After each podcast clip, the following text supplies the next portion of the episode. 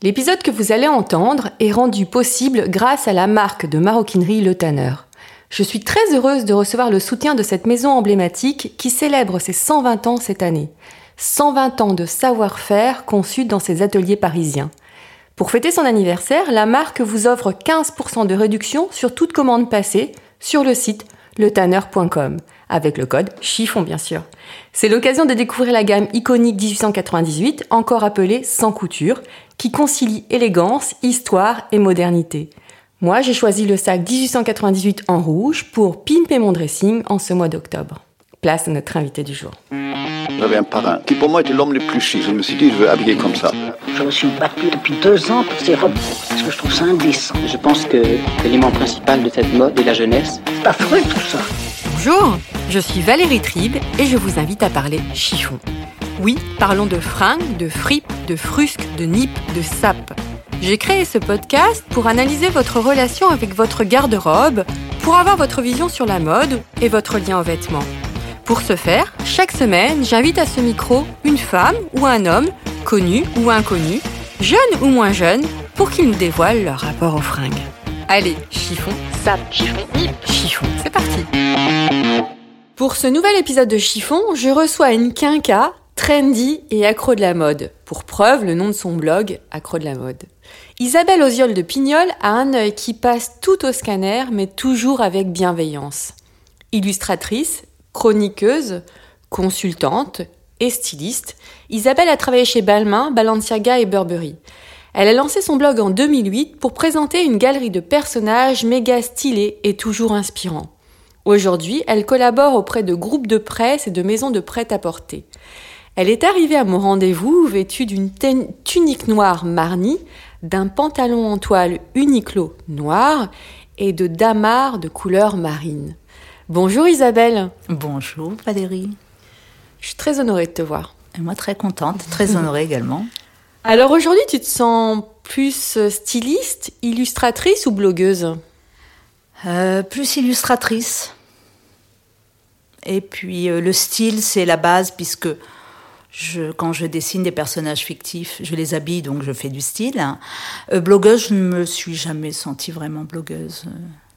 Quand tu as écrit Be Hype, euh, le livre aux éditions de la Martinière, comment as-tu fait pour trouver l'inspiration pour tous les personnages que tu as croqués Alors ça va du, de mémoire du boulanger trendy au cafetier, à la quinca italienne, à la maman instagrammeuse, c'est ça, ou blogueuse C'est ça, oui, oui. comment tu fais pour eh bien, en être fait... précise dans les détails? C'est ce qui m'a toujours fasciné dans ton blog d'ailleurs. Ah oui. Euh, majoritairement, j'ai saisi ces personnages sur euh, le net, puisque donc j'habite euh, dans une ville sur la Riviera qui est célèbre pour ses maisons de retraite. Donc le hipster, euh, non, c'était pas vraiment ce que j'avais. si, il y en a peut-être un ou deux, mais à l'époque, euh, ce que j'avais commencé, en fait, ce livre c'était un travail qui avait été commencé sur mon blog, en fait. Et donc, il n'y en avait pas au tout début de mon blog.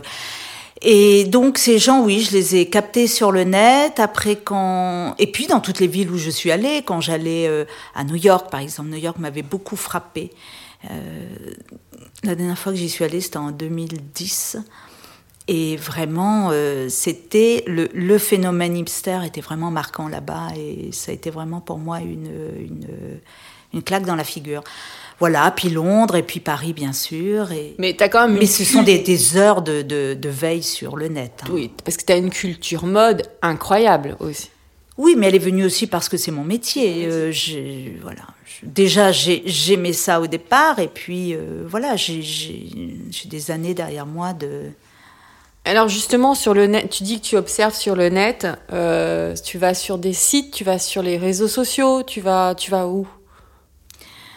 Euh, un peu de tout. En fait. Tout inspire. C'est oui, c'est souvent c'est un lien. Ça peut être même un, dossier de presse que je reçois. Euh, tiens, euh, je découvre qu'il y a une personnalité derrière la marque et je vais voir euh, l'Instagram de la personne.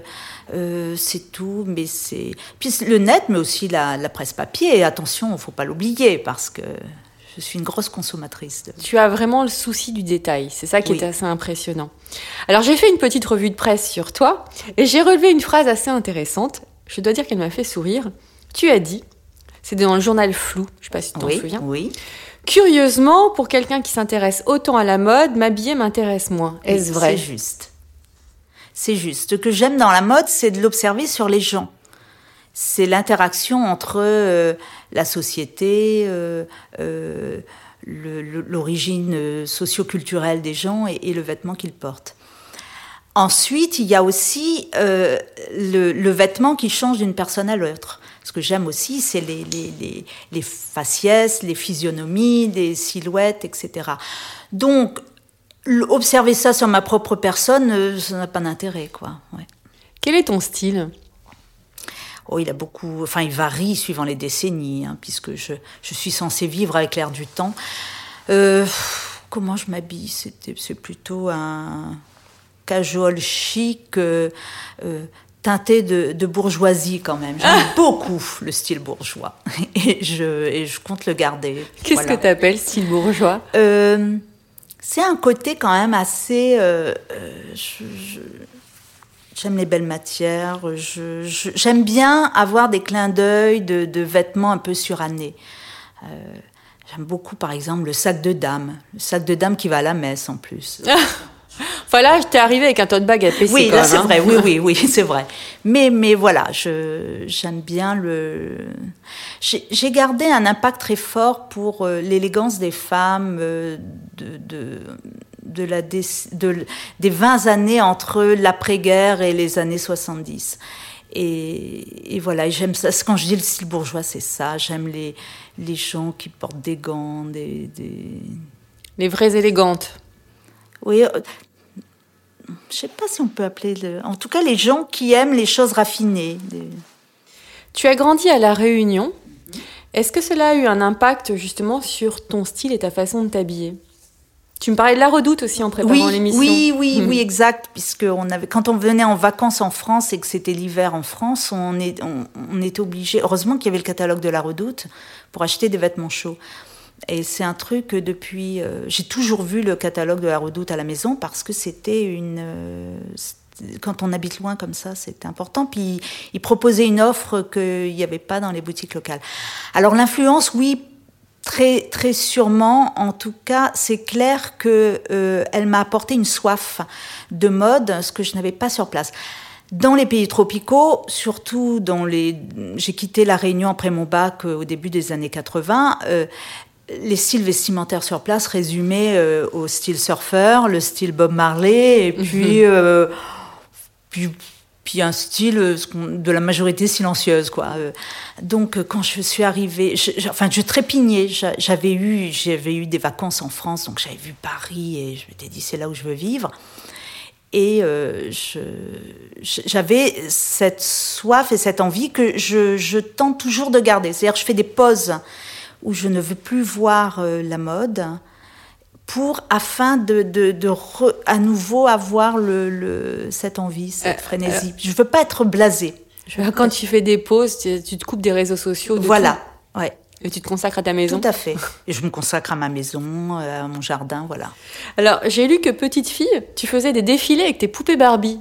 Tu peux nous raconter l'anecdote Lanvin aussi? Ah, C'était, oui, oui. Donc j'organisais, enfin, c'est peut-être, je, je ne peux pas dire que j'étais l'instigatrice auprès de mon groupe de copines de faire des défilés, mais enfin bon. Donc on attrapait la malheureuse Barbie euh, euh, par euh, la taille, on la faisait marcher comme ça en sautillant. Et, euh, et puis, je, donc, je, avec un ton docte, j'énonçais modèle numéro 28 de chez Lanvin. Parce que j'avais vu des trucs à la télé comme ça, il y avait les vieux défilés de, de Chanel et compagnie. Et les copines de rigoler, euh, mais n'importe quoi, Lanvin, c'est du chocolat. Alors, je m'ont blessé. Je dis, mais non, je vous assure que c'est une marque de vêtements. Et donc, j'ai demandé l'arbitrage de la maman qui était à côté. Un, que le- la marque Lanvin euh, euh, existe. Et puis, bah, cette maman était nulle en mode, elle ne le connaissait pas. Et voilà, donc je disais vraiment les, les enfants qui ont une, une passion euh, précoce dans quoi que ce soit sont des enfants solitaires. Personne ne les comprend. Donc déjà, toute petite, tu es vraiment passionnée. Oui, et oui. quel était ton style? Tu étais plutôt robe à smoke ou garçon manqué quand tu étais petite fille, justement? Euh, ben, en fait, euh, la robe à smoke, j'en ai. C'est un peu un truc d'un pays tropical, il n'y avait pas trop ça. Déjà, euh, j'avais un uniforme à l'école, donc. euh, Et puis le reste du temps, c'était quand même tongs et shorts et t-shirts, quoi. euh. Est-ce qu'il y a une tradition vestimentaire familiale chez toi? Est-ce que ta maman était aussi pointue que toi et attirée par la mode? Ah, écoute, euh, j'ai perdu ma mère quand j'avais 5 ans, donc euh, euh, je- j'en sais rien. Non, puis j'étais, alors j'ai été élevée par mes grands-mères, alors c'est peut-être ça aussi qui fait que souvent, que j'aime aussi ce côté un peu désuet, c'est peut-être ça. C'est et euh, j'avais une grand-mère qui aimait beaucoup la mode, c'est vrai. Je me souviens qu'enfant, on était parti en vacances à Madagascar. On était arrivé dans un hôtel à Tamatave, un truc vraiment. euh, Et ma grand-mère avait un foulard où il y avait écrit Christian Dior dessus. Et la dame de l'hôtel lui dit Ah. euh.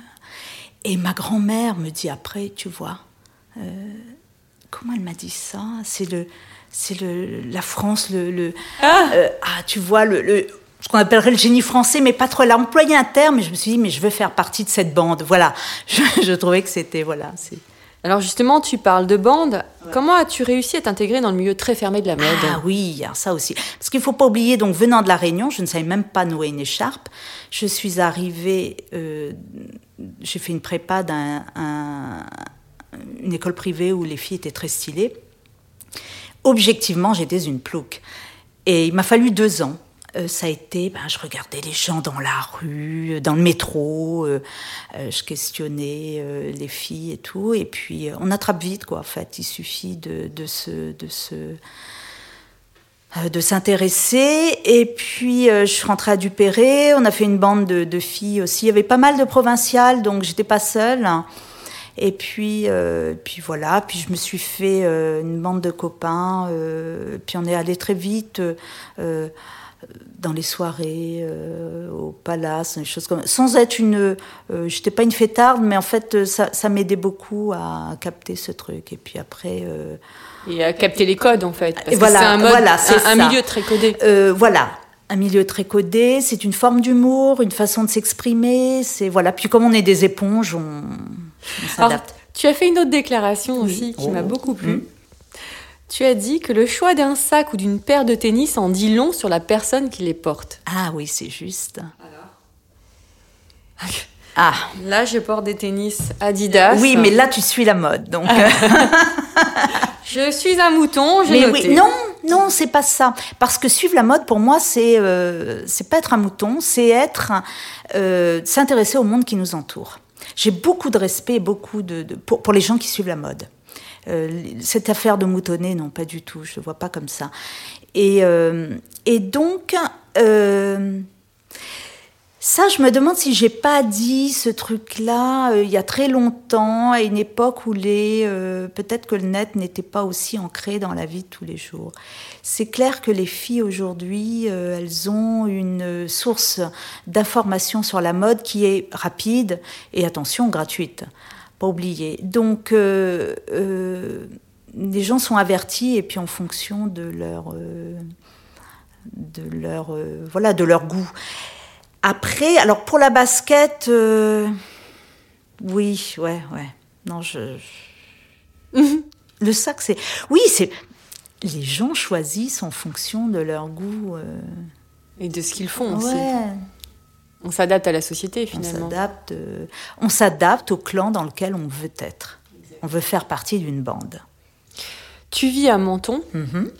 Est-ce que tu trouves qu'il y a un réel écart entre Paris et la province? Non, plus maintenant. Donc quand on parle limite de la parisienne, Non, Ça parce veut rien que dire. ça veut rien dire. Des filles stylées, il y en aura toujours. Euh, une fois de Et plus, partout. grâce et partout. Euh, une fois de plus, grâce net. Et puis attention, hein, grâce au site où les, les- maintenant on peut commander euh, tout. C'est-à-dire que les, les jeunes hein, dans les lycées, si vous allez aujourd'hui à une sortie d'un lycée de province, on va dire à, allez, Limoges, qui n'est pas connu pour sa Fashion Week, donc eh bien vous regardez les leaders d'opinion en matière de mode, hein, souvent dans des filières littéraires, vous les regardez à la sortie d'un lycée, ils sont habillés comme des Parisiens. Donc c'est fini ça. Si on est curieux et euh, je- voilà, c'est c'est facile de commander sur un site en ligne et d'avoir le, le- parce qu'avant ce qui faisait le décalage, c'était que on, on savait grosso modo et puis on achetait à côté, on pensait que c'était bon, puis c'était une copie, c'était pas vraiment la bonne marque. Aujourd'hui, les gens sont avertis. Quel est le meilleur conseil que l'on ait pu te donner au niveau look? Je sais pas. Ça va être prétentieux de dire que je ne me souviens pas de conseils. Peut-être une de tes grand-mères Ou peut-être pas Peut-être. Tu n'écoutais personne en fait. C'est peut-être ça Ouais, peut-être. Puis une fois de plus, hein, j'ai jamais pensé à au look en fait. Euh, je, je fais attention à, à la façon dont je m'habille, surtout pour un entretien. Ou effectivement, au chaque vêtement, je vais dire tiens pour telle personne, je vais mettre ce sac euh, ou euh, ce manteau parce que en face de moi, je vais avoir une personne euh, qui est avertie, qui va apprécier, qui va reconnaître, etc. Mais euh, Est-ce que le regard des autres t'importe et te touche? Mon mari a tendance à me dire que oui. Alors, je crois que oui. Ce serait vraiment euh, incroyable de dire ça non. Euh, ceci étant, est-ce que j'en souffre? Non, par exemple. Et si ton mari te dit euh, Je n'aime pas la robe que tu portes? Euh, ça, ça fait longtemps qu'il n'a plus son mot à dire. C'est-à-dire qu'en principe, oui, ça c'est fini. Et puis, euh, c'est facile pour quelqu'un qui travaille dans la mode de dire, écoute, j'ai cette légitimité. voilà. Et toi? Reste en costume cravate. Voilà. Est-ce que vieillir te fait peur? Absolument pas. Absolument pas parce que, un, bah déjà j'ai été élevée par des personnes âgées. Euh, donc, euh, elles avaient un style de vie que je trouvais euh, très bien. Ensuite, deux, parce que d'un point de vue esthétique, je me regarde vieillir avec beaucoup d'intérêt. Les dessinateurs vont toujours préférer dessiner quelqu'un euh, d'enrobé, euh, quelqu'un un visage euh, âgé parce que il y a des choses à raconter. Donc je n'ai pas du tout un, je, vois la beauté comme dans une belle porte patinée. Voilà, un visage patineux me C'est me plaît. joliment dit. Donc, parfois, je me dis, c'est vrai, je me regarde dans un glace, j'ai une sale tronche. euh, évidemment, je me, je, de temps en temps, je tire comme ça sur le côté, je ça serait mieux comme avant. Mais euh, comme c'est une chose inexorable, je préfère prendre le bon côté des choses et de me dire, bah tiens, autant arranger, euh, mettre en valeur. Et donc, aujourd'hui, je vais regarder dans la rue les personnes âgées. Et Dieu sait s'il y en a sur la Côte d'Azur et qui ont beaucoup de style. Je vais voir beaucoup les blogs comme Advanced Style. hein. Euh, voilà, je, j'ambitionne d'être une, une vieille dame élégante, voire, euh, voire excentrique. Quel a été le cap le plus difficile à passer? La barre des 30, des 40 ou des 50 ans? Alors, dès 50 ans. Pourquoi? Les 30 pas du- Parce que là, on prend vraiment un coup de vieux. Là, on voit qu'il y a des choses qui ont changé et, et voilà que bon, ceci étant, je ne fais ni sport ni voilà donc euh, j'ai qu'à m'en prendre qu'à moi-même. Euh, même Tu ne fais pas de yoga? Rien, non. Non, non. Non, je ne fais pas de yoga. Mais tous les ans, je dis, il faut que je m'inscrive.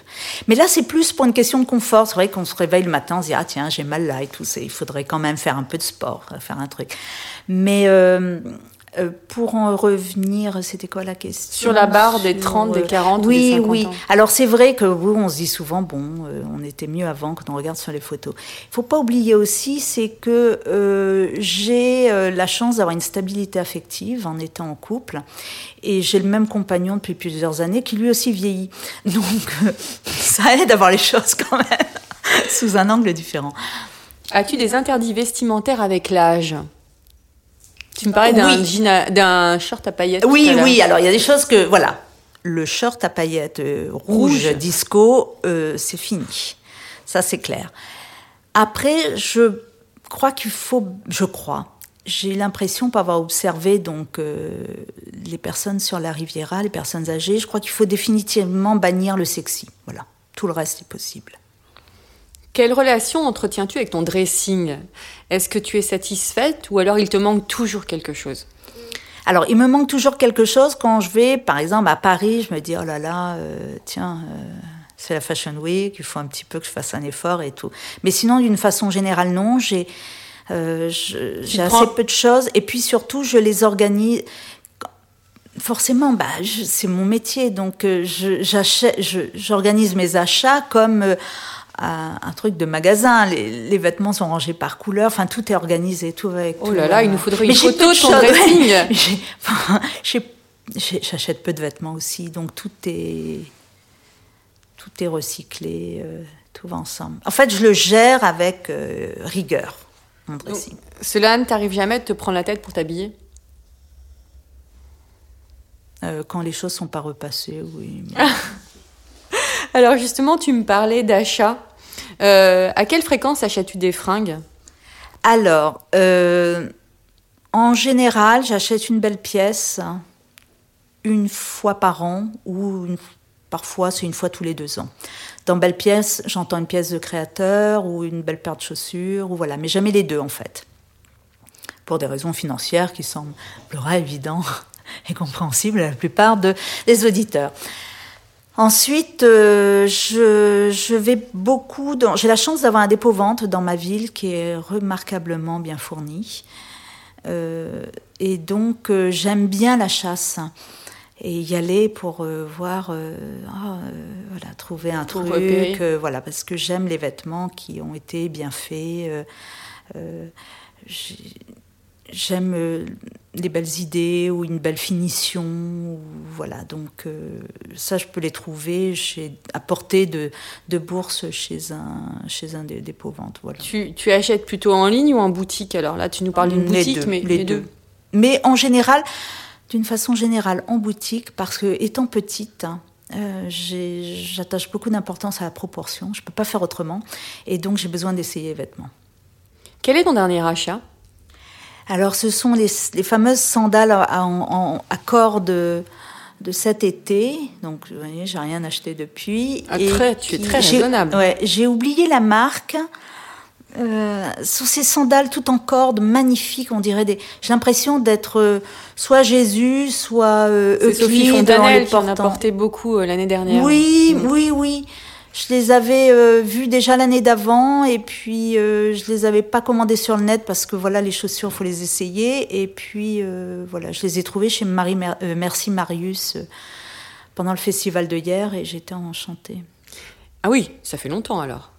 Oui, en avril, mais je les ai portées, elles sont impeccables et je les ai portées mais tout l'été. Et ton prochain achat? Je pense peut-être une paire de baskets de dad shoes. Quel est le vêtement que tu ne quitteras jamais Hum, une chemise bleu marine. As-tu trouvé le jean de ta vie Oui, j'ai trouvé la marque de jean chez qui je vais régulièrement. C'est, euh, je peux la citer. Bien sûr. euh, C'est Comptoir des Cotonniers. Il se trouve que tous les jeans euh, dans cette marque, qu'ils soient euh, boyfriend, flair, ou, me vont.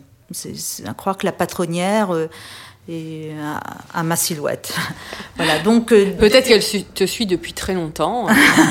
Elle connaît tes exigences. et voilà. Mais c'est dingue, cette marque, ça fait plusieurs années maintenant. euh, voilà, j'achète donc tous mes jeans maintenant chez eux.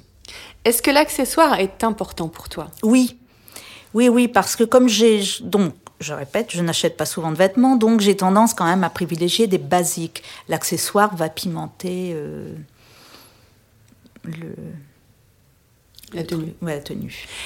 Euh, Justement, tu parlais. Où est-ce que tu achètes tes fringues? Quelles sont tes marques, tes spots? Alors, mes marques, euh, j'ai une très grande, euh, un grand, une grande estime et pour Prada et Marni. Donc vraiment, j'aime la philosophie et, et le style cérébral et cultivé. Et ça ne t'empêche pas pour autant de porter un pantalon Uniqlo? Oui, bah bien sûr. Quelle est la fringue de tes rêves? Ah ouais, ça fait des années, enfin ça fait plusieurs années que je voudrais euh, m'offrir un imperméable Macintosh.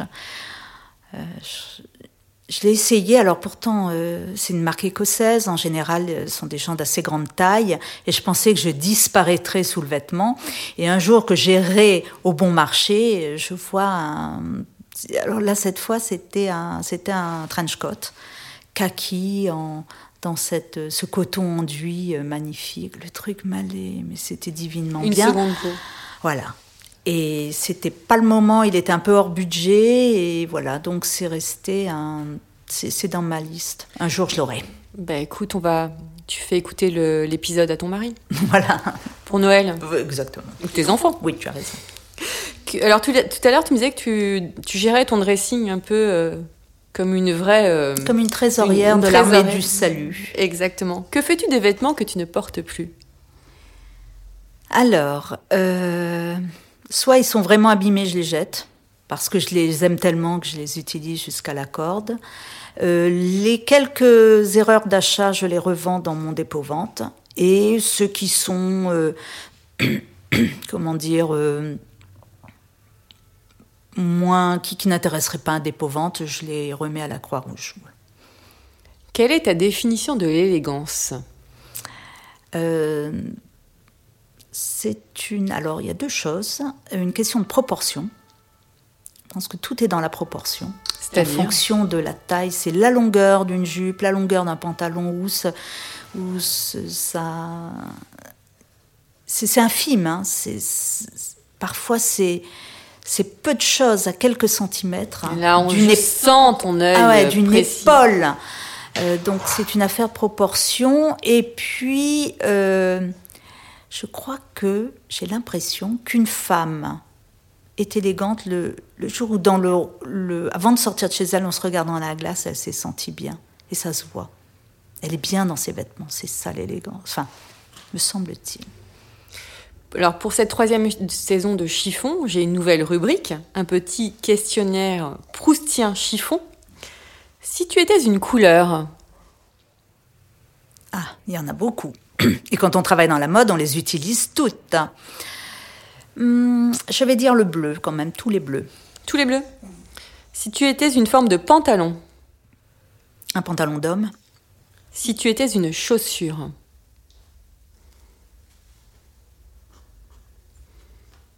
un escarpin. Allez. c'est vrai qu'on n'a pas parlé de Ah oui, on n'a pas parlé de talons. ouais, T'es plutôt plat ai. ou talon? Euh, Plutôt plat parce que je marche beaucoup, mais euh, ah, j'ai le chic d'acheter des chaussures que je ne mets jamais. Mais je les révère tellement et j'ai une paire d'escarpins Céline magnifiques euh, que je mets peu, mais c'est une chaussure incroyable. Depuis que je suis enfant, j'aime ça. euh, voilà. Donc je dirais le- l'escarpin, même si j'en mets pas forcément tous les jours. Si tu étais une matière, Le polyester Non, je rigole.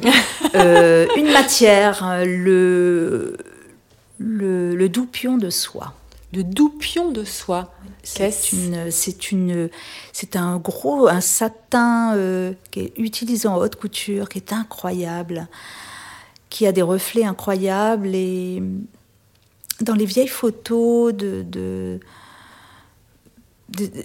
dans les, les robes de Dior des années 50, ça donnait des reflets incroyables que j'ai même retrouvés dans les tableaux de Winterhalter.